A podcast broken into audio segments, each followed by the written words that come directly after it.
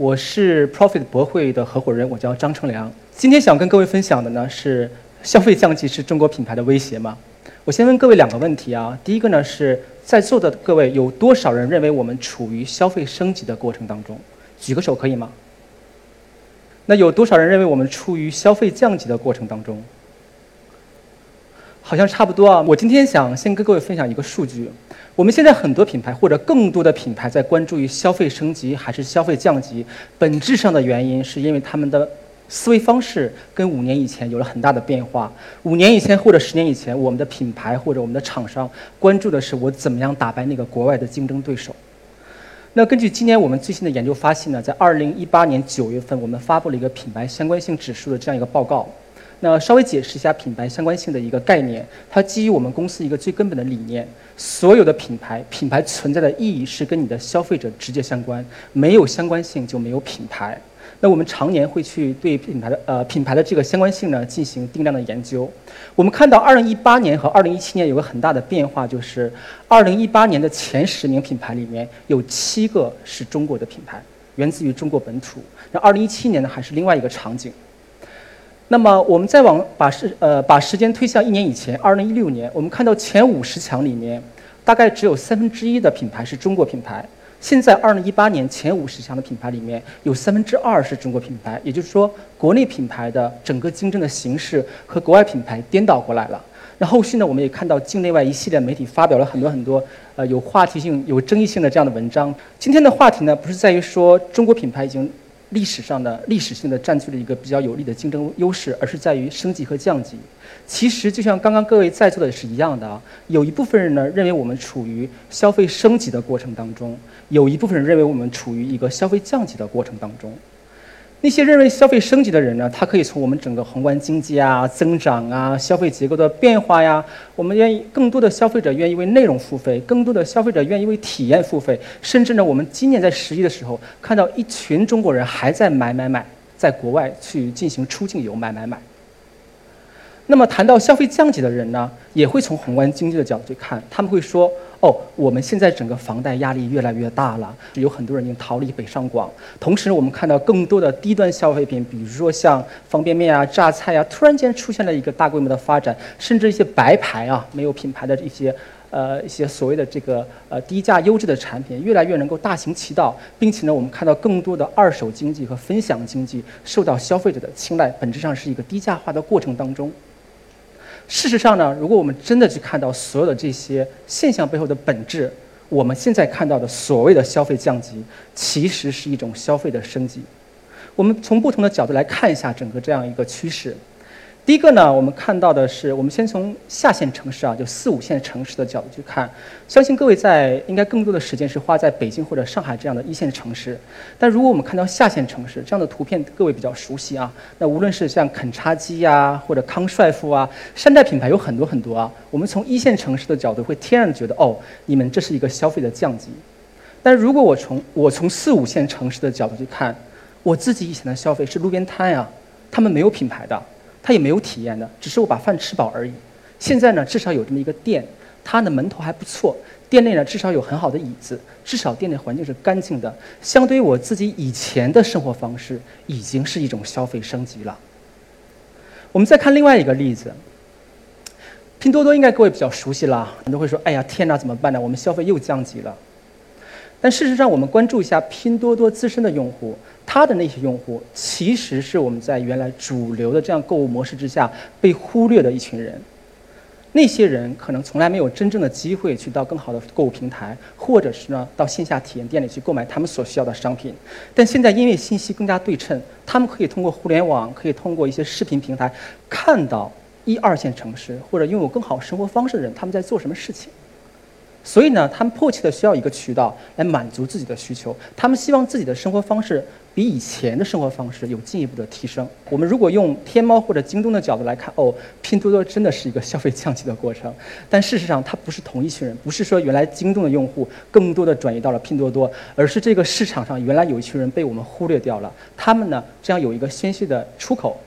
再往下看，我们再看一二线城市。包括去年的网易，去年和前年网易严选、名创优品等等这样一系列的品牌，他们推出，呃一些白牌啊，或者是同样材质来来自于更好的制造商，但是价格更低廉的这样一些产品和服务，看起来好像是啊，我们大家不愿意支付溢价了，或者愿意付出的成本呢越来越低，但事实上我们各位稍微退后一步啊，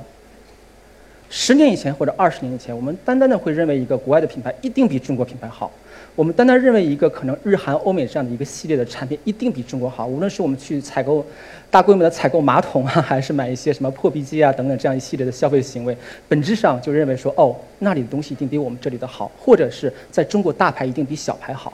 我们太过于在乎产品或者服务外面那个衣服了。那现在呢，有这样的平台可以帮助我们提供更好的、更优质的产品和服务，但是用更低的价格。本质上，这个需求的满足，实际上是在做各位消费理念的一个升级。我们不愿意再为过去的一个单一的一个点呐，品牌的一个点去支付我们的智商税了。那再分享一个我们今年做呃博汇品牌相关性指数的一个研究啊，二零一八年一线城市。最相关的品牌排名，苹果是排名第二十二位，华为呢是在二零一八年一线城市占据了第四位。相比较二零一七年的时候呢，苹果的排名是百呃是第九名，那么华为的排名是第八名，不相上上下。现在至少甚至在一线城市，不只是下线城市，一线城市，华为的相关性也已经超过了苹果本身。我自己个人就是一个华为的重度用户啊，我同时用华为和苹果的手机，那。四年前、五年以前，我买第一款华为的产品的时候，那时候华为还是中老年，呃呃，就是年年纪稍微长一些的人，并且呢偏商务的这样一个形象。那个时候我买到华为手机，并且呢，呃拿到我们公司用的时候，我身边很多人用苹果的用户，他们都会瞧不起我啊，说哎你怎么会用华为的手机？现在没有人再这样说了。我身边的人啊，大概有三分之一到二分之一的人已经开始使用华为了。这本质上是一个品牌格局的变化。我们的消费理念呢越来越理性，我们的消费观念呢越来越成熟。我不再去依靠一个外在的品牌，我不需要靠苹果来证明我自己是一个什么样的人，我的身份。我选择我自己的需要的产品，我选择满足我自己生活方式的产品和品牌。回到我们最开始的话题，整个大的消费趋势，未来只要不发生大规模的极端的事件，我们一定是往前走的。在座的各位也可以问一下自己：你会拒绝更加美好的生活方式吗？无论这个美好的方式是怎么定义，未来不是用单一的方式去定义这个美好的生活方式，它可以从匠心的角度去定义，可以从线下体验的角度去定定义，也可以呢从更好的生活方式或者价值观的角度去定义。但无论怎么样，我们在座的每一个绝大多数人应该是期望能够有一个更加美好的生活方式。未来我们面临的升级是有一系列的表现的。那么第一个呢是消费观念的升级。刚刚前面我们说过，我们不再是人傻钱多了。我知道你是什么样子，也现在有这么多的信息渠道可以了解不同的品牌。我知道哪一个品牌背后的好或者不好，我去来选择，我是更精明的消费者。第二个方面呢是消费行为的升级。现在呢，无论是购买渠道、信息获取的渠道，甚至呢我们体验的渠道，都会方方面面的呢跟消费者之间产生很非常复杂的关系。消费者不会因为单一的点去购买一个品牌或者产品，可能啊短时间之内会有一个爆款的产品，但是更广泛的消费者呢，他们的购买行为和选择的行为会越来越复杂。大家都是复杂的动物嘛。第三个呢是消费结构的升级。我们看到更多的消费者未来的趋势啊，是愿意为一些体验呀，或者是更好的一些呃生活方式啊，去支付支付一个溢价。那举个很简单的例子啊，比如一个餐馆，我们看到九十年代的时候呢，大家觉得哦好吃，我吃饱量大实惠就可以了。两千年之后呢，我们看到的更多的品牌的餐馆呢，他们愿意。构构建更好的体验，并且这个体验呢是可以打动消费者。无论是像海底捞这样的广泛的大家好评的店啊，还是呢一些网红店，大家都是冲着体验，甚至是店内的环境本身而去的，而不只是产品本身。那未来呢是更多更个性化的消费场所，会让消费者去愿意支付他们的溢价。那么总体而言呢，消费者是愿意为虚的精神层面的一些产品或者服务去进行购买和支付。那换言之呢，我们看到未来整个大的趋势啊，消费降级或者消费升级呢，本身不一定是一个正确的话题。我们看到的一个趋势呢，实际上是消费升级本身也在升级，无论是观念结构还是我们整个的消费理念上。但是未来呢，我们看到整个消费升级的趋势，消费升级本身会变得更加复杂。第一个呢，消费者想要的更多，而且是同时想要。他们需要更好的产品、更好的体验，以及呢更好的个性表达在同一时间出现。我举个例子，以上海的那个星巴克在太古汇开的那个精酿店为例啊，从咖啡豆开始到咖啡冲泡的过程，店内整个服务的过程，甚至后续一些互动的过程，都跟原来的星巴克咖啡店进行了全面的升级。那也导致呢，它会在一个大年初一啊，寒风凛冽的时候呢，就有很多人排队去在门口想体验一下这样一个产品和服务什么样子的，而且有更多的人呢在里面坐下购买星巴克的产品和服务。产品体验、个性表达三者同时的升级呢，是未来消费升级一个很重要的特点。第二个呢，就是消费升级本身也开始分化。在座的每一位，我相信都不会去轻易认同自己跟别人是一样的。不一定你要买某一个品牌，我想买你我我要买同样的品牌。当然，虽然有的时候会参考，但更多的人会愿意用自己的方式做出决定。那过去我们会简单简单的认为，四线城市、五线城市呢会向二三线城市看齐，二三线城市呢会向一线城市看齐。我只要从前面把一线城市攻下来，自然而然呢就可以把相应的。产品或服务简化去应用到二线城市、三线城市、四线城市、五线城市。过去的这种思路在那个时候是可以去是可行的，某种程度上是可行。但现在我们如果这样去简单想象的话，那基本上跟把微信简单等同于 WhatsApp 或者把京东等于亚马逊是一样一样的。我们现在需要做的事情是更加深入的思考每一个不同城市级别、每一个不同消费群体的需求。我们看到未来整个消费升级呢出现的分化，很重要的一个特点就是一招鲜不能够吃遍天下。四五线城市的消费者，他不是一辈子都在四五线城市的，他可能年轻的时候在一线城市，即便他的家在四五线城市，他也会到一线城市和二线城市里面工作。未来可能会回到四五线城市，他们带回去的是新的消费观念和新的生活方式。这些新的消费观念和新的消生活方式呢，不是一个简单直接套用的关系，而是会跟当地本地的那种消费观念和消费方式结合在一起，形成一个更新的物种。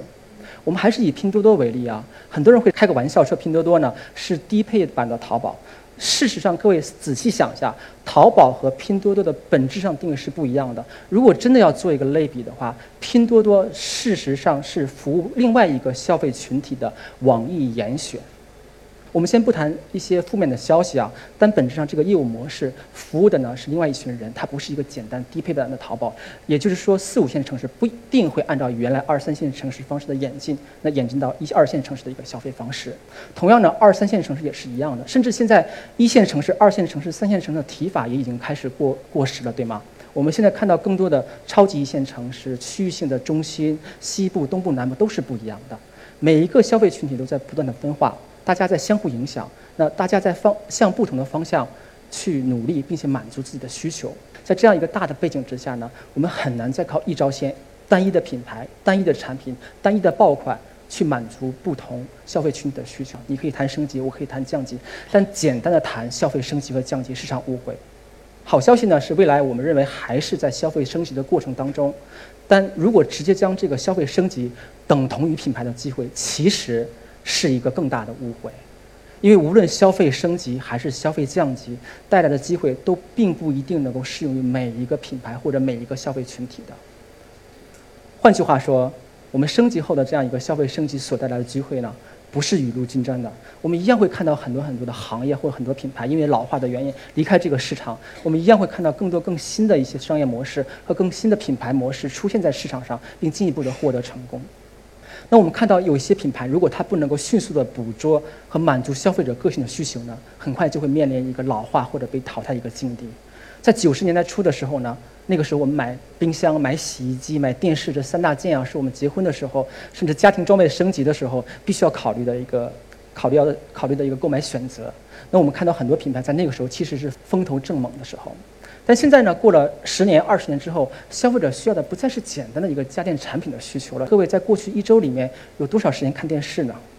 消费者需要的是一个更加互联、更加互动、更加智能的这样的一个产品体系。所以我们看到小米这样一个生态链的品牌发展越来越好，而原来只是打单一的产品功能和技术细节这样的一些品牌或者产品，逐渐的呢被市场淘汰。同时，我们也看到呢，有些品牌如果不能持续与消费者建立情感联系、情感的共鸣啊，哪怕当年出现一个爆款，哪怕当年在市场上占有率是第一名的，也会随着时间的推迟被消费者逐渐的遗忘。阴阳师当年大家很多人都玩过嘛，当年做的那么好，在那之后呢，网易没有一系列的新的举动去持续的跟消费者互动。那很快呢，网易游戏这个品牌一点点的淡出视线。腾讯游戏现在崛起了嘛？同样呢，我们看到网易云音乐从二零一六年、一七年、一八年一系列的行为方式，一系列在内容体验上的开发，无论是把内容更加个性化、定制化的推送给消费者，还是基于共同的兴趣建立起一个社群，这样的一些举措，都让网易云音乐持续在我们的。中国市场上赢得消费者的心，同时呢，我们看到现在每个人都在谈年轻化，但如果不能真真正正的抓住消费者年轻消费者消费者趋势呢，那肯定是会被市场逐渐淘汰的。有些品类已经不再相关了，无论怎么努力也不再相关。但有些品类其实换一种方式，我们以二锅头为例啊，江小白，各位应该至少或或或多或少听到过，酒还是那个酒，工艺也没有太大的变化。但是它通过品牌层面的运作、体验层面的运作，用更加有趣、用更加互动的方式跟年轻消费者去接触，它反而成为一个爆款。总体而言呢，我们很高兴的看到，中国品牌现在面临的竞争威胁呢，已经越来越少了，不再是说中国和外国这样简单的一个区分，或者国内品牌和国外品牌这样的一个简单的竞争。更重要的是呢，我们看到中国的这些 这些品牌已经逐渐在本土市场上占据主导优势，而未来真正的竞争威胁呢？或者发展威胁是来自于能不能对它的目标受众、目标消费群体的一个把控。第二个呢，未来呢，我们不希望去简单的谈消费升级或消费降级，大的趋势只要各位还是人心向善哈，我们还是往更好的方向去发展的，并且呢，升级本身也在升级。第三个呢，就是升级啊是没问题的，消费升级的升级呢，不是让所有的品牌都会雨露均沾的，所有人。在面对的这个这个选择的时候呢，都需要去不断的努力跟消费者互动，不断的呢去获取新的市场趋势，才能够保持不败的地方。那具体而言呢，我们给品牌几个建议啦。第一个建议呢是聚焦目标消费人群，靠单一品牌、单一产品爆款打遍所有的人群的时代已经过去了。无论是城市级别、消费形态、消费心理、年龄段，消费者在分化，他们越来越不同。甚至我们现在在提的一个理念，已经从消费细分向消费微分这样的一个方向去转变。第二个呢是持续建立情感的联系，你不能只是非常交易式的，你给我钱，我卖给你产品。更重要的是呢。我们的品牌要放下身段，跟消费者一起去来建设这个品牌，一起去互动，一起去进步。第三个呢，是我们要持续通过创新打造惊喜。无论是我们在设计层面的创新，在体验层面的创新，还是我们在互动层面的创新，或者我在品牌传播层面的创新，不是靠单一的创新可以满足消费者需求的。要在整个的品牌完整的一个视角，方方面面去进行创新，才有可能在这个市场上立于不败的地位。以上呢就是我今天的分享，非常感谢各位。